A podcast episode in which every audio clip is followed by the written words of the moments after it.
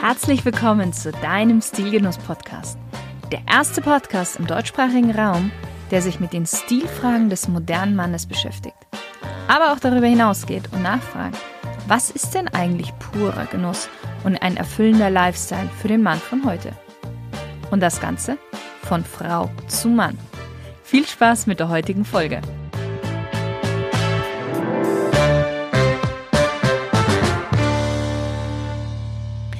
Hallo lieber Stilgenusshörer, schön, dass dir unsere Spezialreihe gefällt und du sie dir weiter anhörst. Heute geht es um einen Bereich, den wahrscheinlich die meisten sehr interessieren wird und ja, ich würde sagen, wahrscheinlich auch Knigge, so denke ich mir zumindest, am meisten Anwendung findet oder zumindest Anwendung finden sollte und das ist das Business. Wieder mit dabei Clemens, der Experte und Berater vieler großer Unternehmen in Bezug auf Knigge und gute Manieren und deswegen auch perfekt jetzt für diesen Podcast beziehungsweise für diese Folge im Bereich Business. Lieben Dank, dass ich auch heute wieder dabei sein darf. ja, Clemens, gestern hatten wir Knigge im privaten Bereich, vorgestern so Allgemeines. Wie wichtig ist es denn auch im Business, Stil zu beweisen? Also Stil bewahren ist meines Erachtens in fast allen Lebenslagen wichtig. Vor allem aber im Business sollte man sich dessen bewusst sein, dass man eben nicht nur Repräsentant seiner selbst, sondern auch Repräsentant eines Unternehmens ist mhm. und damit Aushängeschild. Und ein schlechtes Betragen einer einzelnen Person kann sich wirtschaftlich negativ auf eine ganze Organisation auswirken. Mhm. Was ist denn für dich so deine wichtigste und größte Businessregel? Also angelehnt an die ehemalige Arbeitsdirektorin von Siemens, ähm, Janina Kugel, würde ich sagen Respekt, Ehrlichkeit und Mut. Ah, Mut. Ja. Du was Kann ich gerne ähm, kurz äh, erklären. Es gibt ja auch den bei einer großen Unternehmensberatung den Ausspruch Obligation to Dissent, also die Aufforderungen, die Aufforderung auch mal zu sagen, dass man mit einer Sache nicht einverstanden ist, ja. sondern es könnte anders auch gemacht werden. Und äh, das erfordert Mut. Ja, und eben zu sagen, nein, das halte ich nicht für gut, nicht aus Bequemlichkeit, sondern tatsächlich, weil es anders besser ginge, ist äh, sehr wichtig für einen wirtschaftlichen Erfolg. Ja, also wer immer das Gleiche tut, äh, da gibt es so einen Albert Einstein irgendeinen Spruch, mhm. aber auf den komme ich jetzt gerade nicht. Ja, der, der ist ungefähr so, so, so ähnlich wie verrückt. Wer immer das Gleiche tut und andere Ergebnisse erwartet, ist verrückt oder so ähnlich. Ja. Und was ist für dich so das größte No-Go, wo du sagst, es geht gar nicht im Business? Äh, nach wie vor, wir hatten das vorgestern, äh, Unpünktlichkeit. Leiden, Lästern und auch der inflationäre Umgang von Visiten, äh, mit Visitenkarten.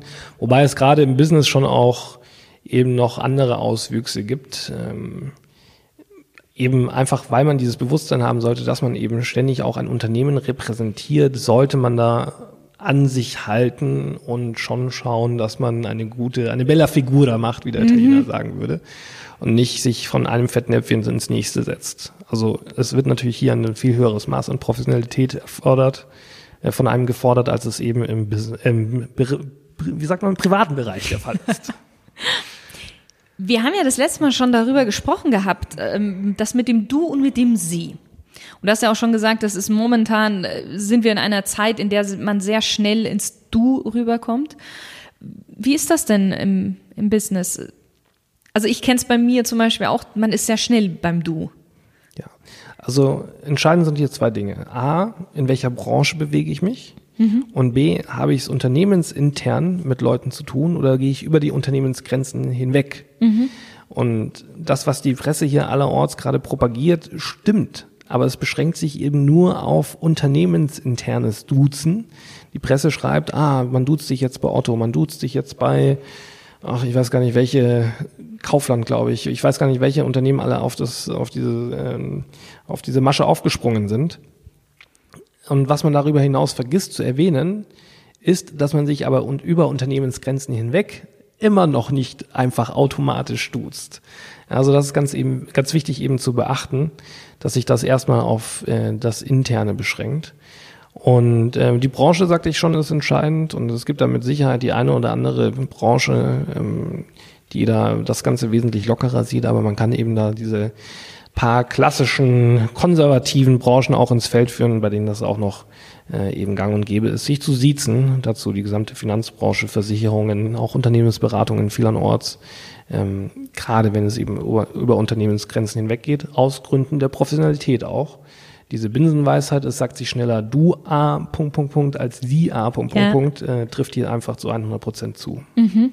Und eine Sache, die ich noch unbedingt ergänzen möchte, äh, man kann ein höflicher Mensch sein, wenn man duzt, man kann aber auch ein extrem unhöflicher Mensch sein, wenn man sieht. Also das Du und das Sie, das hat nicht unbedingt etwas mit Höflichkeit zu tun, ist aber für viele so ein erster, ein erstes Indiz dafür, äh, welche Distanz denn hier gerade gefahren wird. Und viele Leute nutzen das natürlich auch manipulativ und sagen, hey du, wie schaut's denn aus? Ja, ah. weil man dann natürlich dann auch eine kleine Gefälligkeit schwerer abschlägt, äh, jemand, der so freundschaftlich und distanzlos auftritt.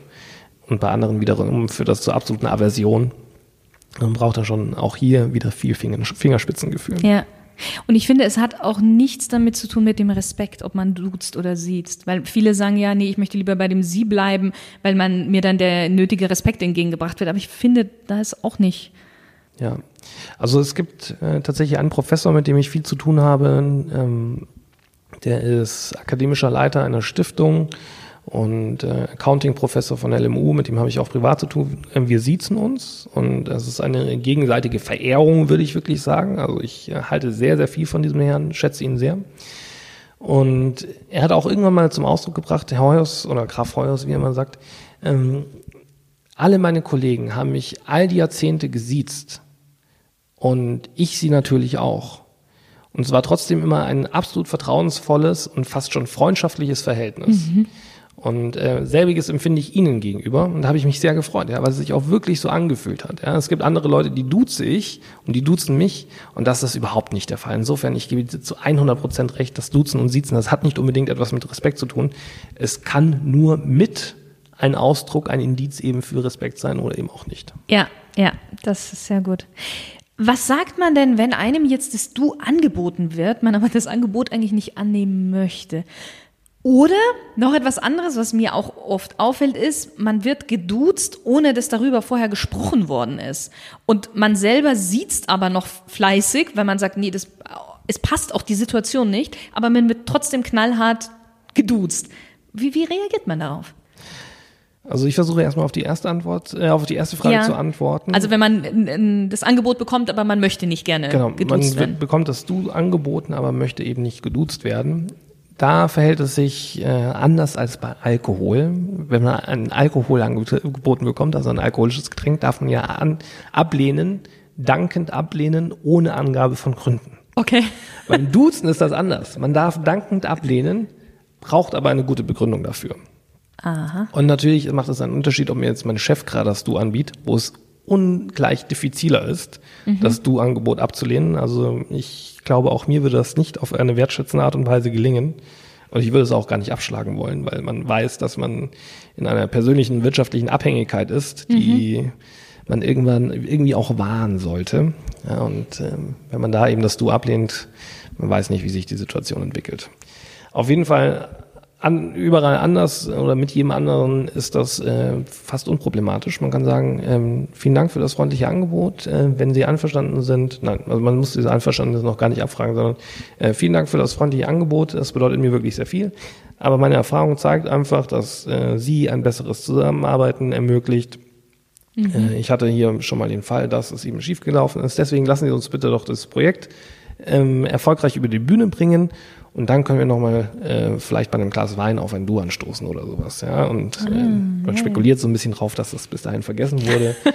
und auch wenn sich das im ersten Moment schwierig anfühlt, also alleine der Gedanke daran, ich weiß nicht, wie es jetzt gerade den Zuhörern geht, ähm, es ist gar nicht so schwer, wie es sich anhört. Mhm. Einfach mal machen. Mhm. Genau. Und die zweite Frage lautet. Die zweite Frage ist, wenn man einfach geduzt wird, man selber aber einfach beim Sie bleibt, weil eben nie darüber gesprochen worden ist und eben es eigentlich sich auch nicht so ganz richtig anfühlt. Ja, also ich plädiere dazu, auch konsequent erstmal beim Sie zu bleiben, also seinerseits. Dann ist es nämlich leichter, auch das Sie von der anderen Partei einzufordern, wie wenn man selbst dann irgendwann zum Du übergegangen ist. Es gibt dazu übrigens Gerichtsurteile schon aus den 90er Jahren. Gerichtsurteile. Ja, also gerade im Arbeitsverhältnis wenn ein Du schon seit mehreren Jahren gang und gäbe gewesen ist und Teil der Unternehmenskultur, dann kann man nicht zum Sie zurückgehen. Da gibt es vom Arbeitsgericht äh, tatsächlich Urteile dazu. Das wäre jetzt noch meine nächste Frage gewesen. Echt? Ja, ob man ein Du wieder zurücknehmen kann. Also, also ein Du bitte grundsätzlich nicht zurücknehmen. Ja, einmal per Du, immer per Du. Und deswegen ist es auch so wichtig, darüber zu sprechen mhm. und auch von der Option Gebrauch zu machen, es abzulehnen. Nein, ich möchte das jetzt nicht aus folgendem Grund. Ja, so, und jetzt werde ich aber äh, ständig und konsequent äh, geduzt. Ich möchte das aber nicht. Dann spricht man das irgendwann an. Und ich habe da von einem Professor von mir auch eine absolut geniale Antwort mal bekommen. Er hat mich geduzt, ich habe ihn gesiezt. Bis mir irgendwann mal versehentlich ein Du rausgerutscht ist, was mir natürlich, äh, ich bemühe mich um gutes Benehmen, recht peinlich gewesen ist. Und dann habe ich das kurz thematisiert, römische Ampel, zweite Option, mhm. Fehlverhalten thematisieren. Und ihn gefragt, ja, wie sollen wir das denn in Zukunft halten? Sie duzen mich die ganze Zeit, ich sieze sie die ganze Zeit. Und dann hat er gesagt, das kannst du halten, wie sie wollen. und dann sind, glaube ich, noch sechs Jahre vergangen. Ähm, ich habe dann zu dem Zeitpunkt schon lange nicht mehr mit meinem Stefan studiert, äh, bis er dann irgendwann gesagt hat, so, wir können äh, jetzt zum Du übergehen, auch von deiner Seite. Also ich hatte mit dem noch über das Studium hinaus zu tun und das war natürlich eine ganz witzige Situation und ich hoffe einfach, dass es bei Ihnen dann, äh, liebe Zuhörer, auch so ähm, sich im Wohlgefallen auflöst und der andere Verständnis hat und man da eben eine gangbare Methode findet, einen Konsens, wenn Sie so wollen, wie man das Ganze handhabt. Und ich bin mir sicher, nachdem wir eben, ich hatte es gestern schon, erwachsene und mündige Menschen sind, wird das irgendwie klappen. Das, das finde ich jetzt sehr, sehr interessant, weil ich glaube auch, dass das Du, wir kommen, ich nehme jetzt mal den Begriff inflationär genutzt wird, äh, ist das, glaube ich, schon. Man kommt sehr schnell ins Du, aber wie du jetzt gesagt hast, man kann eigentlich nicht mehr zurück. Das heißt, man sollte im Vornherein sich schon überlegen, ob man wirklich das Du mit dieser Person haben möchte. Ja, also völlig richtig. Seien Sie sich dessen bewusst, in welcher Abhängigkeit Sie sich befinden, ob Sie sich in einer Abhängigkeit befinden ähm, ob sie dieses Gefühl der Nahbarkeit und der äh, Freundschaftlichkeit überhaupt wollen. Und äh, wenn eben nicht, dann bleiben sie halt beim Sie und fordern das auch einfach konsequenter ein. Das ist ihr gutes Recht. Die deutsche Sprache bietet uns diese Option, mhm. diese verbale Distanz zu nutzen. Warum dann von, äh, davon nicht auch Gebrauch machen? Mhm. Mhm. Wir haben gesagt gehabt, im Privaten haben die Frauen so ein bisschen das Vorrecht, außer eine erheblich älterer Mann ist mit dabei. Wie ist es dann im Business? Ist das da auch so oder gilt da wieder die Hierarchie? Also die Damen haben ja zum Glück in den letzten Jahren die Emanzipation eingefordert. und ich finde das übrigens auch sehr, sehr gut. Und ich bin ganz großer äh, Feminist und auch zu 100 Prozent für gleiche Gehälter oder für ähm, Gehälter, die an der Leistung gemessen werden. Und viele Frauen äh, beobachte ich in meinem eigenen Umfeld und bei meinen eigenen Mitarbeiterinnen erbringen bessere Leistungen als die Männer. Also insofern Feminismus hier. Yeah. ähm, aber nachdem jetzt die Emanzipation eingefordert wurde, muss da natürlich auch das gleiche Recht äh, gelten wie bei den Männern. Ja, und äh, man hat dieses Rosinenpicken, dass sich jetzt viele Damen hier raussuchen. Ja, ich möchte getragen werden auf Händen, aber gleich bezahlt und auch den Vortritt und so weiter. Aha. Das funktioniert natürlich nicht.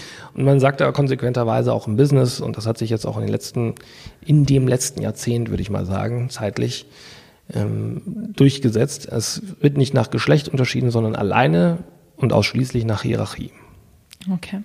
Okay. Genau, also es ist dann völlig normal, dass die Chefin zum Beispiel durch die Türe als erstes geht oder dass äh, die Hierarchie höhere Dame dem äh, Hierarchie niedrigere Mann äh, die Hand anbietet. Und ja, ich weiß, Hierarchie ist auch im Business schon wieder so ein fast veralteter Begriff. Überall bemüht man sich äh, darum, die Hierarchie abzuschaffen. Aber es ist etwas, was nur auf dem Papier passiert. In den Köpfen bleibt das immer noch vorhanden. Und da hat auch das Tragen von Turnschuhen, von das Weglassen einer Krawatte oder auch das Duzen gar keinen Einfluss darauf. Die Abhängigkeit wird immer noch bestehen. Und ähm, es ist schön, wenn das Ganze menschlicher und mit mehr Verständnis funktioniert, unabhängig der Geschlechter eben, aber Hierarchien werden auch in den nächsten Jahrzehnten sicherlich noch eine Rolle spielen, auch wenn sie offiziell abgeschafft sind. Ich glaube, es war beim Thema allgemein, hatten wir das, die, die, die inflationäre Gebrauch der Visitenkarte schon etwas erläutert. Und vielleicht möchtest du uns aber auch hier jetzt noch mal ein bisschen was dazu erzählen, eben wie man eine Visitenkarte wirklich richtig verwendet. Ja, äh, sehr gerne. Also die Visitenkarte, die sollte ich immer direkt am Anfang überreichen. Gerade im Business Meeting ist das auch legitim. Und man sagt, ich überreiche Ihnen mal meine Karte, kann ich bitte Ihre Karte haben? Das hat einen ganz einfachen Grund. Dann habe ich den Namen meines Gegenübers nämlich schon mal geschrieben gesehen. Denn zum Beispiel Shirin Sayed ist jetzt nichts, was in unserem Sprachgebrauch total geläufig und ja. phonetisch normal ist, sondern äh, doch ähm, entsprechend außergewöhnlich. Und alleine schon der Vorname Shirin, ob man ihn jetzt mit SCH oder nur mit SH schreibt oder vielleicht sogar mit CH, ja, man genau. weiß es nicht. Und weil man ja auch darum bemüht ist, die Person mit dem richtigen Namen anzusprechen, kann man hier einfach auch wirklich mal die Visitenkarte direkt am Anfang einfordern und seines äh, seinerseits ähm, eben seine eigene übergeben. Und da bitte aber darauf achten, dass Sie eine Visitenkarte überreichen, die absolut makellos ist. Also nicht die letzte aus den Untiefen Ihrer Handtasche mit einem Kaffeerand, mit einem Eselsohr oder schon halb abgerieben, weil immer Ihre Goldbarren oder Ziegelsteine drauf lagen, die Sie mit sich rumschleppen. Nein, also das sollte natürlich eine ordentliche Visitenkarte sein, die Sie da überreichen die überträgt ja auch ein bisschen ihres Image mhm. eben auf die andere Person oder diesen Eindruck, den sie vermitteln wollen.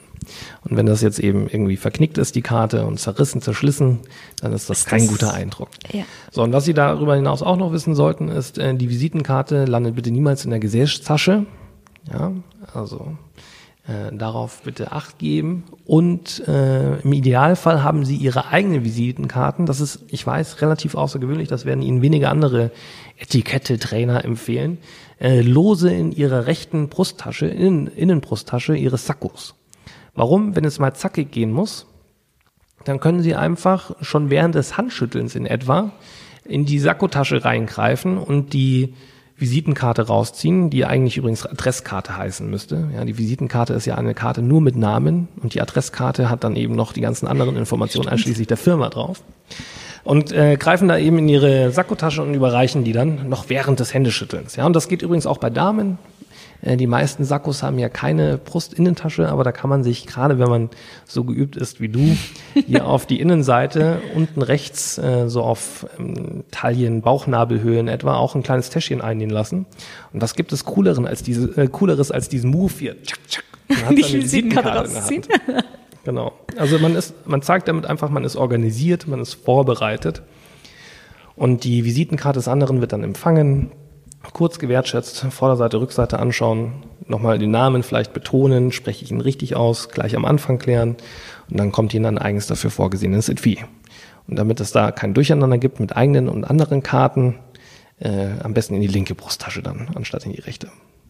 Sehr gut. Das war jetzt sehr ausführlich und ich glaube jetzt, also wenn es jetzt noch jemand falsch macht, dann weiß ja, ich auch nicht. Lediglich bitte als Empfehlung zu verstehen, nicht als ins Gesetz, aber äh, hier werden wir wieder bei diesem Thema Manieren etwas handwerklich geschickt machen und auch umsichtig, Stimmt, ja. planvoll zu sein und die Visitenkarten einfach an Ort und Stelle zu haben.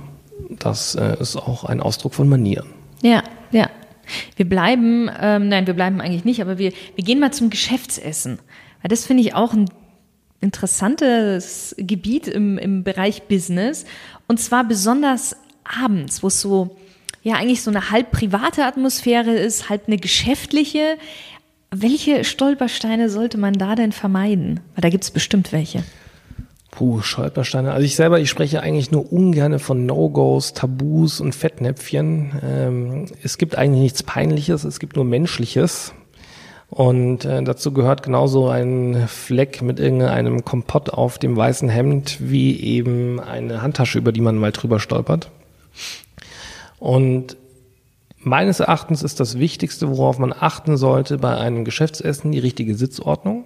Mhm. Ja, zu zweit, idealerweise über Eck und nicht sich direkt vis-à-vis -vis sitzen. Das ist der Unterschied zwischen Kooperation, Kollaboration oder eben Konfrontation. ja. Und äh, sitzen mehrere Leute da, sollten sich mittig gegenüber die Kapus sitzen, also diejenigen, die die Mütze oder den Hut aufhaben und dann reiht sich Hierarchie absteigend links und rechts vom Chef, der Chefin eben die Entourage an. Ähm, also die Sitzordnung trägt wirklich maßgeblich zum Erfolg eines solchen Abendessens bei. Und die gängigen Fettnäpfchen. Natürlich, wer sich jetzt Spaghetti bestellt mit einer Bolognese, der hat minder intelligent, möchte ich, gehandelt äh, möchte ich behaupten, gehandelt, ähm, weil da ist es natürlich schon vorprogrammiert, dass irgendwie die Soße landet, wo, wo, sie nicht hin soll. Also ähm, achten Sie auf die richtige Wahl der Speisen, bestellen Sie nicht unbedingt knifflige Sachen Oh, was habe ich denn da noch so? Fettnäpfchen klassisch.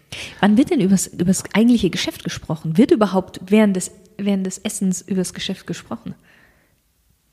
Also idealerweise während des Essens nicht. In der Realität passiert das durchaus, aber man sollte sich zumindest bis zur Nachspeise Zeit lassen und ein bisschen Smalltalk machen. Gerade dieses Abendessen, ja, dass du ja als halb beruflich, halb privaten, äh, privates Ereignis äh, charakterisiert hast, dient ja auch dazu, die andere Person kennenzulernen. Mhm. Und gerade Asiaten sind in diesem Bereich sehr diszipliniert. Mhm. Die haben ja mehrere Abendessen an einem Abend mit ein und derselben Gruppe, wobei die Gruppe immer kleiner wird bis dann irgendwann nur noch die vier Kernpersonen dabei sind, damit der andere eben eine Chance hat, mit was für Menschen umgibt sich der andere eigentlich.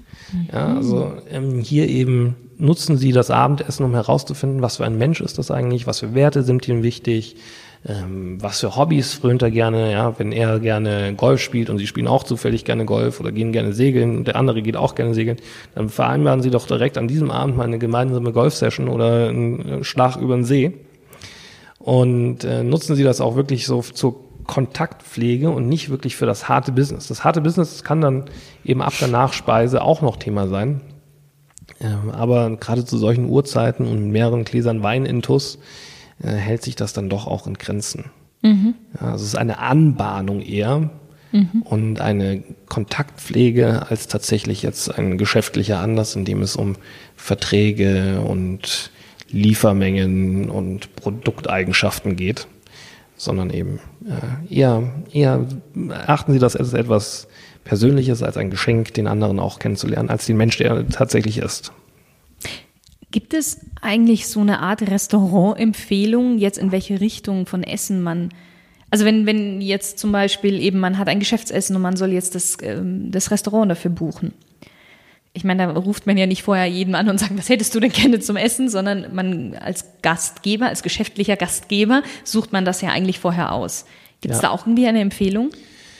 Da würde ich unterscheiden, bin ich in meiner Heimatstadt, in meinem Heimatort oder bin ich irgendwo anders? In meinem Heimatort sollte ich natürlich schon so eine Standardadresse haben, ähm, bei der es auch möglich ist, nicht direkt dann im Nachgang zahlen zu müssen, sondern man kriegt dann die Rechnung zum Beispiel nach Hause geschickt oder ins Office ja. geschickt vielmehr. Mhm. Das ist natürlich ganz wunderbar, wo auch die Kellner einen persönlich kennen und sich die Freude darüber zum Ausdruck bringen, dass man wieder da ist. Übrigens, kleiner, sehr schmutziger Trick, Trinkgeld im Vorfeld geben. Das äh, trägt auch dazu bei, dass dieser Ach. Tag äh, oder dieses Essen ein sehr erfolgreiches Essen werden kann, äh, gerade weil der Service dann eben besonders aufmerksam ist. Genau, aber wenn man zum Beispiel einen Kellner namentlich kennt, die Rechnung noch äh, ins Office geschickt bekommt, das sind so alles Indizien dafür, dass es sich um ein gutes Restaurant auch für ein Businessessen handelt. Und wenn Sie in einer fremden Stadt sind, äh, nutzen Sie die einschlägigen Portale, um sich einmal kurz zu orientieren und achten Sie auch auf eine vielfältige Karte. Also sie sollte nicht so vielfältig sein, dass es schwerfällt, am Ende die entsprechenden Speisen auszuwählen. Es sollte aber auch nicht so wenig sein, dass man darauf festgelegt ist, jetzt zum Beispiel äh, nur argentinisches äh, mhm. Rind essen zu können, weil man könnte mit einem Vegetarier unterwegs sein, mit einem Veganer, mit jemandem, der eine Intoleranz hat äh, für Gluten oder sonstiges oder Laktose und deswegen eine gewisse Vielfältigkeit äh, auch der Nationalität äh, mhm. der Küche ist natürlich dann schon günstig. Und ansonsten hat es aber auch noch nie jemanden geschadet, einfach mal danach zu fragen, wonach ist ihn denn? Ja, also okay. das ist schon auch in Ordnung. Okay, gut. Jetzt noch eine ganz äh, spezielle Frage. Was ist, wenn man sich verabredet hat, der andere kommt zu spät, man setzt sich dann schon mal hin und dann kommt der Kellner mit der Karte. Und jetzt bestellt man sich dann nur ein Wasser, bestellt man sich erstmal einen Kaffee. Wenn man Kaffeetrinker ist, sagt man, ach nein, ich warte. Was ist denn da die höflichste Art und Weise, bis der andere dann kommt? Also ich hoffe, der andere hat seine Verspätung angekündigt. Davon gehen wir jetzt mal aus. Vor einiger Zeit beschrieben. genau. Und ähm, also je nachdem, wie lange das dauert, ist es völlig legitim, auch zum Kellner, also zur Servicekraft zu sagen, ja, Kellner, Kellnerin, zur Servicekraft zu sagen, äh, bitte entschuldigen Sie, ich äh, warte noch einen Augenblick mit der Auswahl auf einen Kollegen oder eine Kollegin oder auf einen Geschäftspartner. Und äh, dann bestellt man eben nichts. Wenn es sich jetzt wirklich um eine längere Verspätung von 10, 15, 20, vielleicht sogar 30 Minuten handelt, dann setzt man sich im Idealfall an die Bar und nicht an den Tisch Aha. und äh, gönnt sich dort ein alkoholfreies Bier zur Erfrischung oder ein Cocktail, wenn es in den Abendstunden liegt. Aber bitte immer in dem Maße dass so, dass sie her über ihre, äh, wie sagt man, Sinne? Sinne bleiben. Genau. Dankeschön. das ist ganz wichtig, ja. ja. Was ist denn so dein Tipp in Stresssituationen, was ja öfters mal in einem Business auch sein kann, trotzdem, dass man da die Wahrung behält und auch die Höflichkeit? Ja, also das ist eine super spannende Frage tatsächlich, weil sie von einer herausragenden Intelligenz, liebe Shirin, zeugt. Weil du erkannt hast ganz offensichtlich, dass äh, einer der Todfeinde der Höflichkeit tatsächlich Stress ist. Und ja. ich bin auch der festen Überzeugung, dass Stress, mangelnde Empathie und Bequemlichkeit so die Todfeinde des, der guten Umgangsform sind. Und äh, was macht man, wenn man gestresst ist, um immer noch höflich zu bleiben? Und da gibt es ein 1984 entwickeltes Konzept von Roger Fisher, das ist bekannt als das sogenannte Harvard-Konzept, das haben sicherlich viele deiner Hörer schon gehört, mhm. in dem das erste Axiom, Axiom eben lautet, Menschen und Probleme müssen getrennt voneinander behandelt werden. Ja, und jeder Mensch hat es verdient, menschenwürdig, anständig, höflich behandelt zu werden auch wenn er vielleicht der Auslöser für den Stress ist oder er ähm, nicht meine Kragenweite hat, einfach nicht mein Typ ist und die Chemie nicht stimmt. Ich versuche immer noch höflich und umgänglich zu sein und ein Mindestmaß einfach zu bewahren. Ich muss ihn jetzt nicht äh, freundschaftlich überschütten mit Geschenken oder sonstiges. Das äh, muss nie der Fall sein, äh, sondern einfach so ein Mindestmaß eben an Anstand zu wahren. Das ist dann eben die Kunst. Und wie bringt man sich runter? Äh, Atmung, Sport, Ablenkung. Ja, also ich bin jetzt nicht so der klassische Life-Coach, der da die passenden Tipps parat hat. Aber ähm, man kann mit Atmung, das weiß ich von der Bundeswehr noch sehr genau, sehr viel erreichen, Puls runterbringen. Man kann äh, mit einer Runde einmal um den Block spazieren, mhm. eine ganz neue Sicht auf die Dinge bekommen. Äh, frische Luft im Allgemeinen ist ganz gut, Ablenkung, mal einen Schnack mit den Kollegen. Also alles, was hilft, ist dann äh, legitim. Und auch eine Pause machen. Ja, auch äh, das hier, das habe ich jetzt häufig in meinen Webinaren. Ich hatte jetzt äh, vorgestern Abend ein Webinar mit 97 äh, Studierenden einer Hochschule. Und das dauerte dann in Summe fast zwei Stunden. Mhm. Und hatte, das war nicht mein Plan, sondern der Plan desjenigen, der es organisiert hat, nur Vortragsstil. Oh. Und ähm, da ist es natürlich auch günstig, einfach mal nach 45 Minuten zu sagen, so, und Leute, wir machen jetzt eine Pause. Ja. Ja, einfach um nochmal auf andere Gedanken zu kommen. Mhm, mh. Genau. Und Stress, ja, also Stressbewältigungsseminare gibt es auch en masse. Äh, seine Resilienz steigern und mhm. zu lernen, wie man mit Stress umgeht, ist natürlich super. Und also ich sage mir immer wieder, ich versuche es mit Gelassenheit zu sehen. Ja, also auch nochmal so in diesem Punkt, dieser Punkt, es gibt nicht peinlich, es gibt nur menschlich. Ja, das hilft sehr. Irren ist menschlich und äh, auch Stress ist etwas sehr Menschliches. Drüber reden, all das äh, hilft. Ja. Und alles, was eben erfolgsversprechend ist, sollte man dann auch ausprobieren.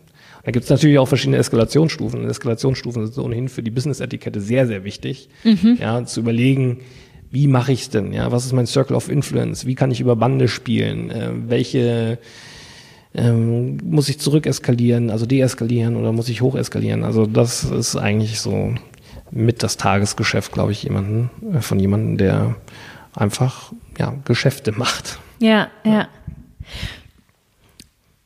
Jetzt haben wir ja ganz viel eigentlich darüber geredet, wir haben jetzt schon die meiste Zeit darüber geredet, gesprochen, wie wir hier so, ich meine jetzt mal so im deutschsprachigen Raum miteinander umgehen. Wie ist das denn, wenn man wenn die Situation ist, dass man vielleicht eben berufswegen mit mehreren Nationen zusammenarbeitet. Da hat doch jedes Land hat so seine Feinheiten auch. Wie manövriert man sich da elegant so durch, dass man niemanden vom Kopf stößt, ohne jetzt die jeweilige Feinheiten des einzelnen Landes zu kennen? Ja, also als erstes würde ich mal dringend ans Verständnis der einzelnen Leute appellieren. Ja, wir sind hier ein multinationales Unternehmen, ein multinationales, internationales Team. Und äh, jeder hat unterschiedliche Auffassungen von dem, was gut und was richtig ist. Und das kann niemand in Perfektion beherrschen, wenn er nicht den entsprechenden Hintergrund auch mitbringt und äh, mehrere Jahre in einem Land gelebt hat, in dem eben das Verhalten so und im anderen so ist. Deswegen erstmal an das gegenseitige Verständnis appellieren. Mhm. Das ist das eine. Und das andere ist ähm, natürlich entsprechende Trainings. Also es, man spricht hier von interkultureller Kompetenz. Es gibt aber darüber hinaus auch noch interkulturelle Intelligenz. Da hätte ich auch einen sehr spannenden Herren in meinem Team, der das machen kann. und äh, also solche, so ein Wissen vermitteln kann. Und äh, zu guter Letzt, man handelt am Anfang immer einen gewissen Konsens aus. Mhm. Und das ist ohnehin das Allerwichtigste, wenn Teams neu zusammengewürfelt werden, dass man die Teams einfach mal miteinander interagieren lässt, um zu sehen, wie reagieren einzelne Personen auf das Thema Stress, das wir gerade hatten. Oder auf einen Erfolg, auf Kritik, auf äh, Druck von außen, auf Deadlines und so weiter und so fort. Einfach um so ein Gefühl für die einzelnen Personen zu bekommen. Das braucht seine Zeit. Und äh, wenn es dann eben diesen Konsens gibt und dieses Fingerspitzengefühl, ja, das ich auch schon häufig zitiert habe hier, dann dürfte auch die Zusammenarbeit besser und besser funktionieren. Sehr spannend. Du, ich glaube, wir könnten jetzt noch ewig weitersprechen, weil das ist auch schon ein Bereich, in dem es wirklich wichtig ist, gewisse Benimmregeln zu kennen. Aber wir machen morgen weiter morgen mit dem wundervollen Thema Genuss. Und ich weiß, du freust dich da schon besonders ja, drauf. Weil ich so selten drüber sprechen darf. Ja, alle sagen immer, ja, Clemens, hier Knigge, das ist doch Essen mit Messer und Gabel und Hummer. Und dann sage ich, ja, das ist so die Spitze des Eisberges, die jeder kennt. Aber leider komme ich viel zu selten dazu, darüber zu sprechen. Insofern freue ich mich riesig, dass ich nochmal dabei sein darf morgen. Super, das ist sehr schön. Vielen Dank, vielen Dank für deine Expertise heute schon. Und auch an dich, lieber Stilgenusshörer. Schön, dass du wieder mit dabei warst und bis morgen.